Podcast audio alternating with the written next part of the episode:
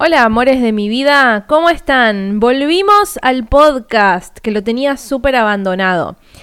Yo, sinceramente, desde que empecé con todo el trabajo en Access Consciousness, empecé a correrme las barras, a leer el libro El gozo de los negocios, que es de Simón Milazas, eh, de, también de Access, es una facilitadora, como que empecé a entender mucho esto de que tu negocio es una entidad separada de vos. O sea, tu negocio te elige para que vos materialices esa idea. Y uno en realidad termina siendo empleado de su negocio. O sea, es como que no, no soy yo. No soy Celeste Riva Marketing. Celeste Riva Marketing es el negocio y me habla constantemente. Y ya hace como dos, tres semanas que me viene hablando sobre el podcast. ¿Y cómo me doy cuenta? Porque vienen las alumnas y me dicen, Cele, yo te conocí por el podcast. Escuché todos los episodios y me sumé al programa. Yo me quedé como, wow, cuánto impacto que genera. Y la semana pasada, me, en una sesión uno a uno, una de mis alumnas me dice, Cele, yo estaba viendo diferentes mentoras, porque es la realidad, hay diferentes mentoras dentro del mundo del, del marketing y en realidad en todos los rubros siempre hay mucho para elegir. Y me dice, me terminé decidiendo por tomar tu mentoría porque escuché el podcast y me reconecté con tu energía. Y es cierto, uno en el podcast trabaja como a un nivel más profundo con las personas. Algunas me deben estar escuchando yendo a correr en el gimnasio, cocinando, bañándose. Yo amo. Gracias. Gracias por, por reproducirlo porque, nada, me llena de mucha emoción y, alegría que estén acá y lo escuchen y confíen en todo el material. Y por otro lado también me termino sintiendo mucho más yo. Y bueno, cuando empecé a escuchar a mis alumnas diciéndome, es el, el podcast, el podcast, el podcast, dije, bueno, listo. La realidad es que no le puedo dar constancia, me cuesta mucho sentarme una vez a la semana y grabar. Entonces dije, bueno, ya fue, voy a grabarme seis episodios de una los tengo acá como guionados con los puntitos y demás. Los subo todos de una y disfruten un poco de, de contenido, desmitifiquemos cosas, hablemos de mentalidad. Quiero que juguemos a que esto es una sesión. Esta serie va a ser una serie de cosas que pasan en sesiones uno a uno. Eh, para que tengas un poquito ahí de cómo, so, cómo es tener una sesión uno a uno y o grupal conmigo. Así que en el día de hoy vamos a hablar de mitos del mundo marketing high ticket. ¿Por qué se me ocurrió hablar de esto? Porque todas las semanas alguna alumna distinta de CME o de MB o incluso de las mentorías uno a uno viene y me dice, se le vi que tal mentora dice esto, ¿qué opinas? El otro día escuché a fulano referente que dice esto. ¿Y vos qué opinas? Y yo sinceramente no opino una mierda. y quieren saber por qué, les voy a contar una historia. Yo hace mucho tiempo me casé, literalmente, hice un matrimonio con eh, los cursos low ticket. A mí me encantaba tener nueve cursos low ticket y estaba recasada con la idea de que el low ticket era el mejor modelo de negocio del mundo. O sea, estaba facturando en ese momento, en entre 2020 y 2021, entre 300 mil pesos, medio millón más o menos. Y a mí nadie me podía sacar de la cabeza que ese era el mejor modelo de negocio. Yo se lo recomendaba a todo el mundo. Hasta que empezó a llegar a Latinoamérica el modelo de negocio de programas. Entonces cuando yo creé mi primer programa lo cobré a un ticket medio, en ese momento eran 200 dólares, en el 2021, 2020, 2021 o 2022. Después eh, hice un programa con un estadounidense sobre cómo mm, eh, ser crack, digamos, en el modelo high ticket y me casé de vuelta con la idea de high ticket. Entonces, todo lo que yo había construido con mi modelo de cursos low ticket, para mí, cuando aprendí de high ticket, me empezó a parecer una mierda, me empezó a parecer el peor modelo de negocio del mundo. Hasta que un día caí en la cuenta y dije, che, pero a mí el modelo de curso low ticket me dio de comer como dos años seguidos. Era un modelo en el que sí, tenía que dedicar bastante tiempo, pero no es un modelo para desprestigiar, porque hay muchas personas que hoy en día viven muy bien del modelo low ticket. Lo que te da el high ticket es la escala. Es maximizar tus ingresos y trabajar muchísimo menos tiempo, pudiéndote permitirte lo que le digo yo, acostarte en la cama, mirar Netflix, rascarte un rato y no trabajar tantas horas o crear tanto contenido, no hacer tanto email marketing, bueno, demás cuestiones. Entonces, claro, cuando vienen mis alumnas y me dicen, Cele, ¿qué pensás de esto que dijo tal mentora o esto que leí otra profesional? Yo lo que les digo es, chicos, no se casen con una sola idea. Modelos de negocio y opiniones en marketing hay miles. Ustedes tienen que utilizar lo que les funciona a ustedes. Yo probé de todo. Yo probé Facebook Ads, email marketing, ManyChat, automatizaciones, contenido vertical, carruseles, eh, jugar con la escasez, no jugar con la escasez. Y yo fui armando una metodología que a mí me funciona y es la que hoy en día les explico a mis alumnos y que también les funciona a ellos. Como otra mentora u otro mentor habrá encontrado su forma, su método y los alumnos que tienen machean perfectamente con ese método. Entonces por eso también eligen a esa otra persona. ¿Qué me pasó a mí? Cuando yo entro en el modelo high ticket y caigo en esto, ¿no? De que, che, el low ticket me dio un montón de comer, se me ocurrió la maravillosa idea de hacer un curso low ticket y que ese low ticket venda mi programa high. Y ahí fue cuando salió la idea de negocios alineados. Un curso que a mí me dejaba, a ver, ya les hago la cuenta, más o menos 20, 20 dólares por cada persona registrada y en solamente tres meses se sumaron 350 personas. O sea que, además de mi programa High Ticket, ese curso a mí me dio 7 mil dólares en tres meses. O sea que pude incluso tener esto de eh, el ingreso pasivo, que tampoco está en pasivo porque yo lo comunicaba, igual que la academia al día de hoy. Comunico mucho mis productos, entonces por eso también se venden. Pero si yo me hubiese quedado en la idea de solamente high ticket, en tres meses no hubiera hecho 7 mil dólares con mi otro curso. Y lo interesante es que de ese curso, todavía hasta el día de hoy siguen saliendo alumnas que me piden mentoría uno a uno y que me piden entrar a otros programas. Entonces, hoy les quiero decir que no se casen con todo lo que ven en redes sociales. Tengan autonomía y prueben las cosas que leen antes de decir si son buenas o si son malas. Yo todo lo que a mí me funcionó lo sigo usando hasta el día de hoy y lo que no me funcionó tanto ya lo dejo de lado, pero aprendí a no decir que, ah, como no me funcionó a mí es una mierda, porque hay un montón de otras personas que utilizan esa metodología y les funciona bien. Así que, punto número uno, nunca se casen con ninguna idea, ni mía ni de ningún otro mentor. Ustedes prueben, jueguen, sin miedo, arriesguense. No tienen absolutamente nada que perder. Número 2. Tema precio, modelo high ticket. Sí, la realidad es que en una economía, vamos a decir, estadounidense, yo acá hablo y el 90% de mis oyentes y 90% de mi comunidad y clientes son argentinos. ¿Y en qué me van a pagar? En peso argentino, por supuesto.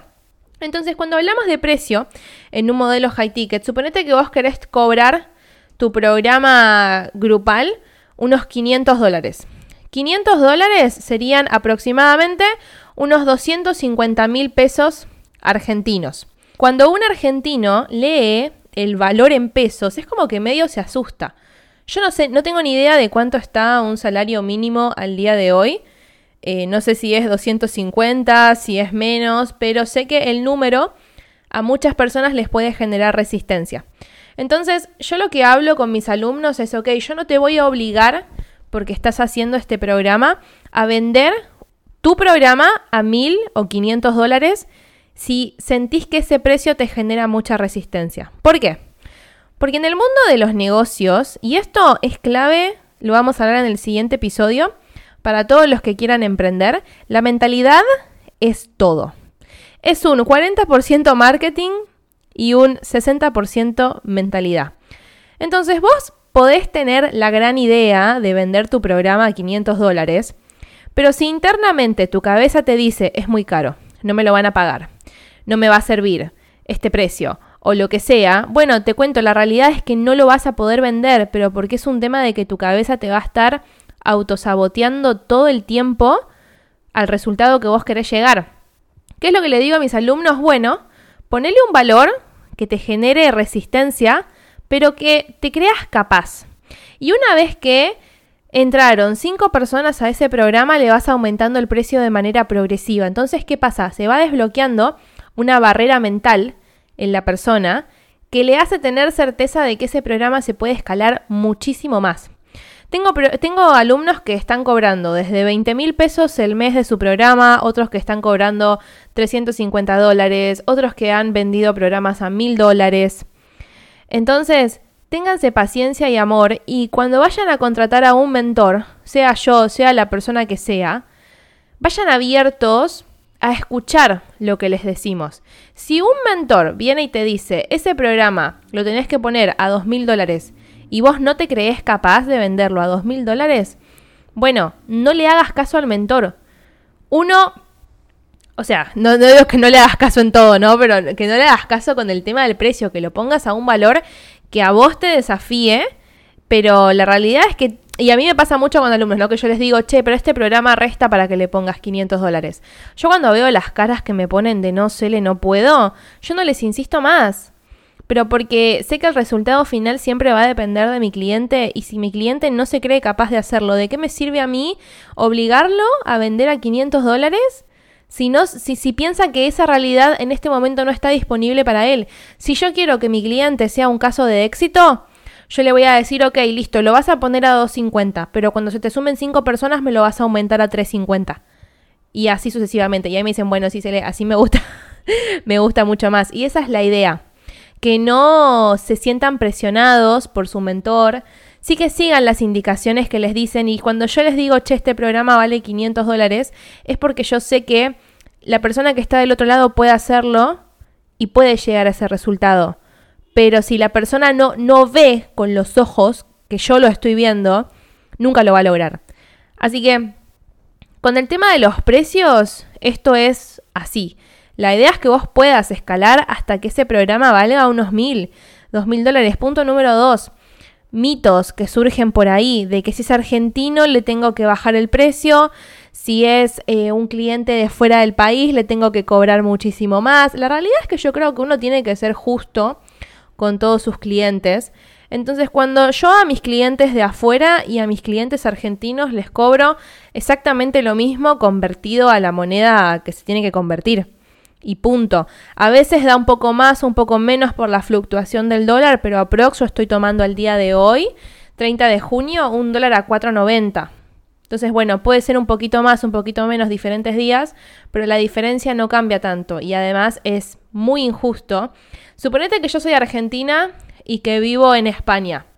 Ok, ya tengo una economía diferente, pero si vos me estás vendiendo un programa que si lo pago en euros me sale mil dólares, pero si lo pago en pesos me sale 250 mil pesos, yo, como argentina y teniendo cuenta bancaria en Argentina, voy a elegir comprarlo a 250 mil pesos, pero porque aparte es muy, muy injusto que me lo quieran cobrar a mil cuando si cruzo una frontera, si cruzo el mar, me sale la mitad.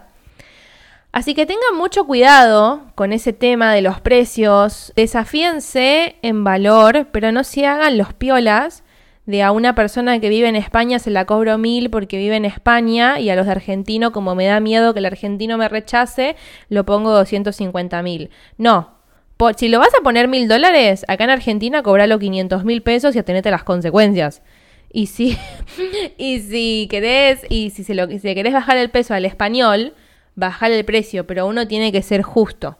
¿Ok? Si no es como que, ay, bueno, me muevo de locación, entonces el precio baja, qué genial. No, no funciona así. Y mito número 3, y con este cerramos, contenido y sistema de ventas para un high ticket.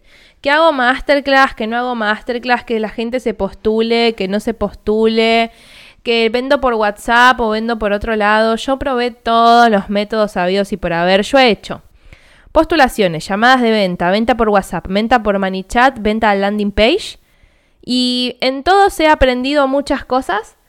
La realidad es que hoy lo que a mí me funciona mucho es vender por WhatsApp con mi asistente online. Vendemos todas las mentorías por ahí. Después el programa CME que, ah, al día de hoy está abierto.